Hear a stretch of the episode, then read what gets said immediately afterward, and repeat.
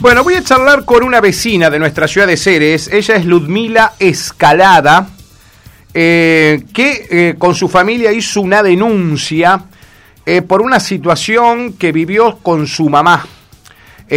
una situación de salud delicada, muy delicada y le vamos a preguntar también a Ludmila cómo está su mamá en este momento. ¿eh? La voy a saludar eh, para que, bueno, tengamos un espacio también para la denuncia ciudadana, ¿no? Que habitualmente tenemos en Máxima FM. Eh, Ludmila, ¿cómo te va? Martín Farías te saluda. Buen día. Hola, buen día. Bien, bien. Bueno, Ludmila, ¿cómo está tu mamá primero, a hoy? ¿Cómo está? Bueno, eh, va mejorando de a poco, pero va mejorando. Eh, le está costando, sigue drenando uh herida, pero va mejorando, gracias a Dios. Perfecto. Contanos, Ludmila, ¿qué pasó y qué te tocó atravesar a vos y a tu familia con tu mamá? El día viernes eh, pasado eh, la llevamos a mi mamá con un dolor en la parte, en la zona inferior del abdomen. eh, la llevamos al hospital, nos atendió el doctor Miguel López Capuñal, eh, la dejó en observación, la internó eh, nos dijo de no le pedimos por favor que la examine para ver qué podía tener. Ni siquiera la examinó solo le, le puso calmantes estuvo toda una noche internada. Eh, al otro día la largó le puso dos dos sueros de calmante y la largó. le dio el alta digamos que le dio el alta sí. Sí una vez minimizado el dolor eh, se fue. Llegamos a mi casa, una vez que los calmantes dejaron de hacer efecto, eh, empezó de nuevo con su dolor y cada vez era más fuerte, su pierna no la podía mover, su pierna derecha. Eh, la volvimos a llevar, que estaba de nuevo el doctor Miguel López Capuñaes, lo cual eh, le volvió a dar los calmantes, los mismos calmantes, la dejó otro otra noche internada eh, el domingo por la noche eh, le pedí, por favor, porque ya no veía a mi mamá muy bien, le pedí por favor de que me la deriven a Rafaela, que por lo menos me dejen en la puerta del hospital y que yo me hacía cargo de poder entrar con mi mamá y de que me la puedan atender. Lo cual me contestó de que no, porque no había, que estaban de paro, al igual que acá, acá estaban de paro hasta el día jueves. Le dije de que mm, por lo menos le hagan un análisis. Me dijo de que no había para hacer análisis, no había um, ecógrafo, no había anestesista, cirujano, no había nada hasta el día jueves. eh, le dije um, que, bueno, que me dé el... Él, ni siquiera le examinó, solo le dijo que podía hacer algo de la vesícula, lo cual nada que ver, porque terminó siendo del apéndice. eh, bueno, cuando le dije de que me, me dé la derivación, de que yo me hacía cargo para poder trasladarla, me dijo de que no, de que no me iban a atender porque allá también estaban de paro en Rafael. Ajá, esto todo el domingo a la noche estamos hablando, Lumi, ¿no? Todo, todo el domingo a la noche. Ajá.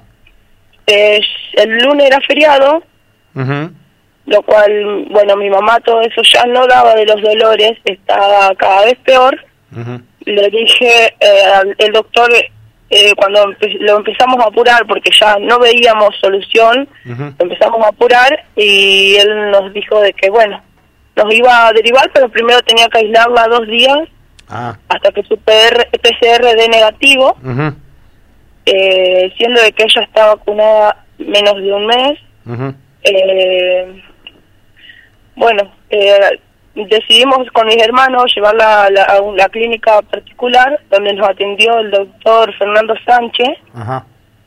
Le hizo una ecografía y dio como que tenía um, líquido. Claro. Mucho líquido, infección en su parte. Pero no te diagnosticó nada de apendicitis, nada. No me diagnosticó nada. Eh, solo me dijo que tenía que ser operada de urgencia, que no ah. sabía qué era, porque no se veía muy bien. Ajá entonces me dijo que la lleve al hospital y que pida una derivación urgente. Ya con mis hermanos enojados, estábamos todos enojados porque no nos habían derivado antes, tuvimos que pagar una clínica particular para que podamos ver qué tenía. La llevamos de la clínica al hospital y al bajar al llegar al hospital le pedimos una silla de rueda y nos respondieron de que las dos sillas de rueda estaban ocupadas. Dos, sillas, dos sillas de rueda nomás en el hospital estaban disponibles para las dos las dos sillas de rueda que tenían estaban ocupadas. Que esperemos un ratito. Bueno volvimos a preguntar en cinco minutos y nos dijeron de que las eh, recién habían desinfectado una silla de rueda. Entonces como pudimos la bajamos a mi mamá del auto la sentamos en la sala de espera y nos atendió con mucho amor la doctora Baudaña. Eh, lo cual la hizo, no dudó en hacerla pasar, la hizo pasar, la examinó y con solo tocarla le dijo que tenía una peritonitis. Mira vos, la doctora Baudaña entonces con un excelente diagnóstico, Ludmi, enseguida. Excelente, sí, yo estoy muy agradecida con ella. eh, no dudó en, en derivarla movió todo en un segundo, eh, trataba de calmarnos a nosotros, que nosotros estábamos con nervios. Eh, sí, están desesperados. Mi, hermana está estudiando enfermería y él le decía a los, a los doctores, eh, con solo tocar creo que te tenés que dar cuenta, porque es una cosa simple, creo que es lo primordial que le enseñan. Eh, y él le decía, es una inoperancia más o menos lo que este hombre hizo, no nos gustó para nada. eh, verla sufrir a mi mamá, llegamos a... Bueno, nos derivó ella. Sí. Eh, la ambulancia estuvo diez y media, once, a las dos y media salió de acá. eh, también agradecida con los chicos de la, del chico que maneja la ambulancia, la enfermera que fue acompañando a mi mamá, que le daba alientos. Eh, eh, con eso estoy muy agradecida. Eh, llegamos a Rafaela, nos atendieron en un segundo, la gente de Rafaela con un amor eh, trataba de calmarnos, ¿viste? llevamos a Rafaela, en un segundo hicieron electroanálisis, todo lo que podían, los estudios que tenía que hacer se lo hicieron en media hora, ya estaban todos los estudios. eh, llegó el cirujano Silo, me acuerdo el apellido, que mm, la tocó y le dijo que tenía una peritonitis aguda. Epa. Mm. Eh, nos llevaron a cirugía de urgencia y el la operó el doctor Silo y le, me llamó después de una hora, una hora y algo duró la, la cirugía. El doctor Silo nos dijo de que me mostró una piel negra. Claro. Con un olor terrible, eh, terrible un olor a podrido, por así decir. Terrible el olor y mucha infección que había sacado de adentro. Ya había reventado su pendi. Claro y había tomado los intestinos, había dejado de funcionar sus riñones, a ella le costó muchísimo volver a orinar, eh, le, le hicieron su, le pusieron un drenaje, la cicatriz, la, le, le hicieron, le pusieron un drenaje, tiene tres puntos de arriba y diez por adentro de la cirugía. O sea que tu eh, mamá, eh, en síntesis, eh, si no la derivaba la doctora Baudania, hoy estaríamos hablando de que tu mamá no estaría con nosotros, Ludmi. El doctor Silo me dijo, si vos venías dos horas más tarde, a tu mamá no la llevabas con vida. Claro. Entonces, eso me, me llevó a, hacer la denuncia, porque nos indigna tanto con mis hermanos creo yo que si él estaban de paro y no podrían hacer nada, hubiese la hubiese derivado, o por lo menos examinado, con solo tocarla. Él no la tocó para nada, mi mamá, en ningún momento. La dejó en una camilla dura, en la parte donde llegan, la dejó en una camilla dura todas las noches que estuvo internada. Y nosotros le pedíamos que la pongan en otra cama, que le den mejor atención de la que tenían. Claro. Sí, sí, vos querías que le hagan un diagnóstico más preciso, Ludmila, como todos querríamos, exactamente. Claro. Te entendemos perfecto, te entendemos perfecto. Eh, como que se le atendió muy livianamente a tu mamá, eh, no se le dio la importancia al cuadro que ella presentaba, que terminó siendo muy grave y bueno, te lo dijo el doctor que la operó, si la llevabas dos horas más tarde estaríamos hablando de, otra cosa ahora. Ahora, la, denuncia contra quién eh, estás haciendo... Eh, de Ludmila, en la justicia, ¿a quién, ¿a quién denuncias vos? Al doctor Miguel López Capuñal. Ah, ¿vos, vos denunciás específicamente a él, sí. Eh, también dejé en claro a la comisaría de que el doctor Boncini en ningún momento me contestó los mensajes. Cuando yo hice el descargo, yo le escribí al doctor Boncini diciéndole lo que habíamos pasado y él en ningún momento me contestó nada. él tiene el número, él es médico de cabecera de mi abuela, médico de cabecera de mi mamá y él en ningún momento contestó. Él tiene los números de nosotros, de mi abuela, de mi mamá, y él jamás contestó en ningún momento. También estoy desconforme con eso, porque si es un médico, eh, yo diría que hubiese por lo menos escrito. Claro, eh, porque era vos estabas, claro, vos estabas hablándole a la máxima autoridad del hospital, aparte. Por eso mismo, sí, sí, yo para no hacerla más grande, al ver que él no me contestó, entonces, ¿qué voy a hacer? No, hago la denuncia para, si él no no me dio bola. Ahora, Ludmila, ¿en algún momento con tu familia les tocó atravesar algo parecido o esta es la primera vez que le sucede algo de esto? Es la primera vez. La primera vez, eh, después hablando con mis primos, eh, conocía eh, casos similares. Sí. te voy a dar, mira, te voy a leer un mensaje del 574 que me acaba de escribir Mientras te están escuchando, Ludmila, atentamente, dice, hola Martín, quería sumar una queja. Hubo un paciente que fue atendido en el hospital de Ceres por el mismo motivo. Suponían que era la vesícula. Tal cual te pasó a vos, Ludmila. Todo por no tomarse un tiempo de hacerle estudios correspondientes para dar un diagnóstico certero.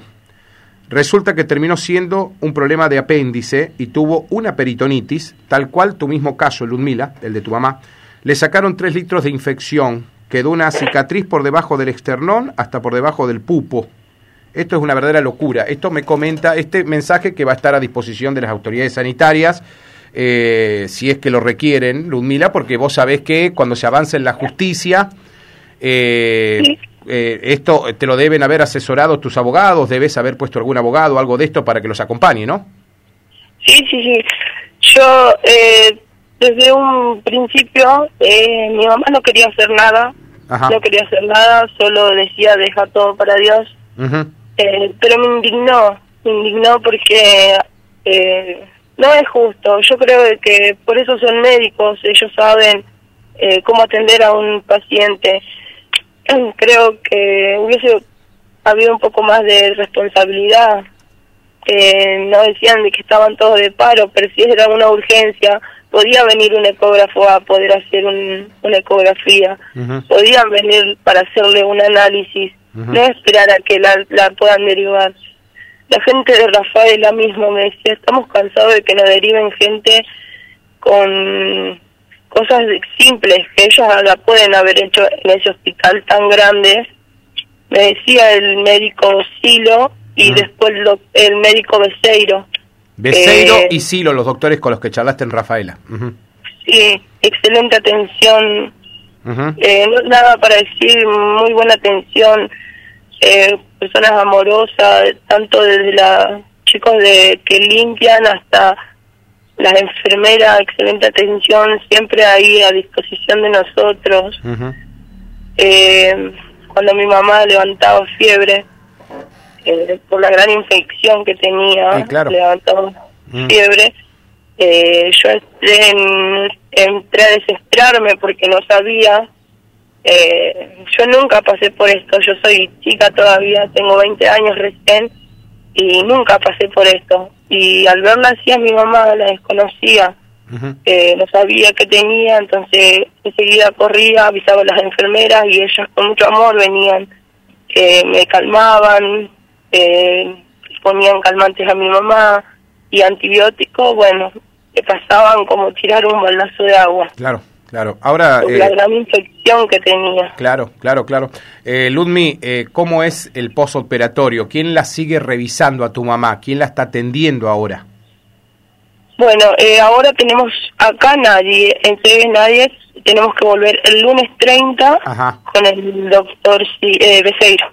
Ah, él te la, él va, le, le sigue el posoperatorio a tu mamá. En, en, Ceres, no te haces atender, no le haces atender con nadie. No, ni siquiera las curaciones. Eh, las curaciones me dijo el doctor de allá que la tengo que curar en mi casa, que le pase la gasa, su herida sigue supurando, eh, pero va mejorando. También quería agradecer a la gente de la municipalidad que no dudó en mandar un remis para poder volver con mi mamá por el tema de que en un colectivo ella no podía no, volver. No, no, no, una locura. No, no, está bien. Así que eh, agradecía totalmente con la gente de la municipalidad que no dudó, eh, nos dieron el alta y el chico estuvo en tres horas, estuvo en, Rafaela, nos volvió a traer y venía muy despacito por el tema del traqueteo por mi mamá, eh, con todas las precauciones del mundo, muy amables todos, muy agradecidos. Bueno, eh, Luzmila, una última pregunta mía. eh, ¿Tienen miedo de alguna represalia, de que cuando vuelvan a estar eh, necesitar del hospital no los atiendan bien? Sí, sí, eh, eh, pasa que nosotros, te comento, tengo mi abuela que es diabética eh, y ella necesita mucha atención de, de eso.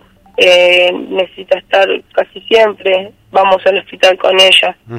Igual por mis hermanos, eh, mis hijas, tengo dos hijas chiquitas, eh, pero bueno, eh, yo creo que es su trabajo.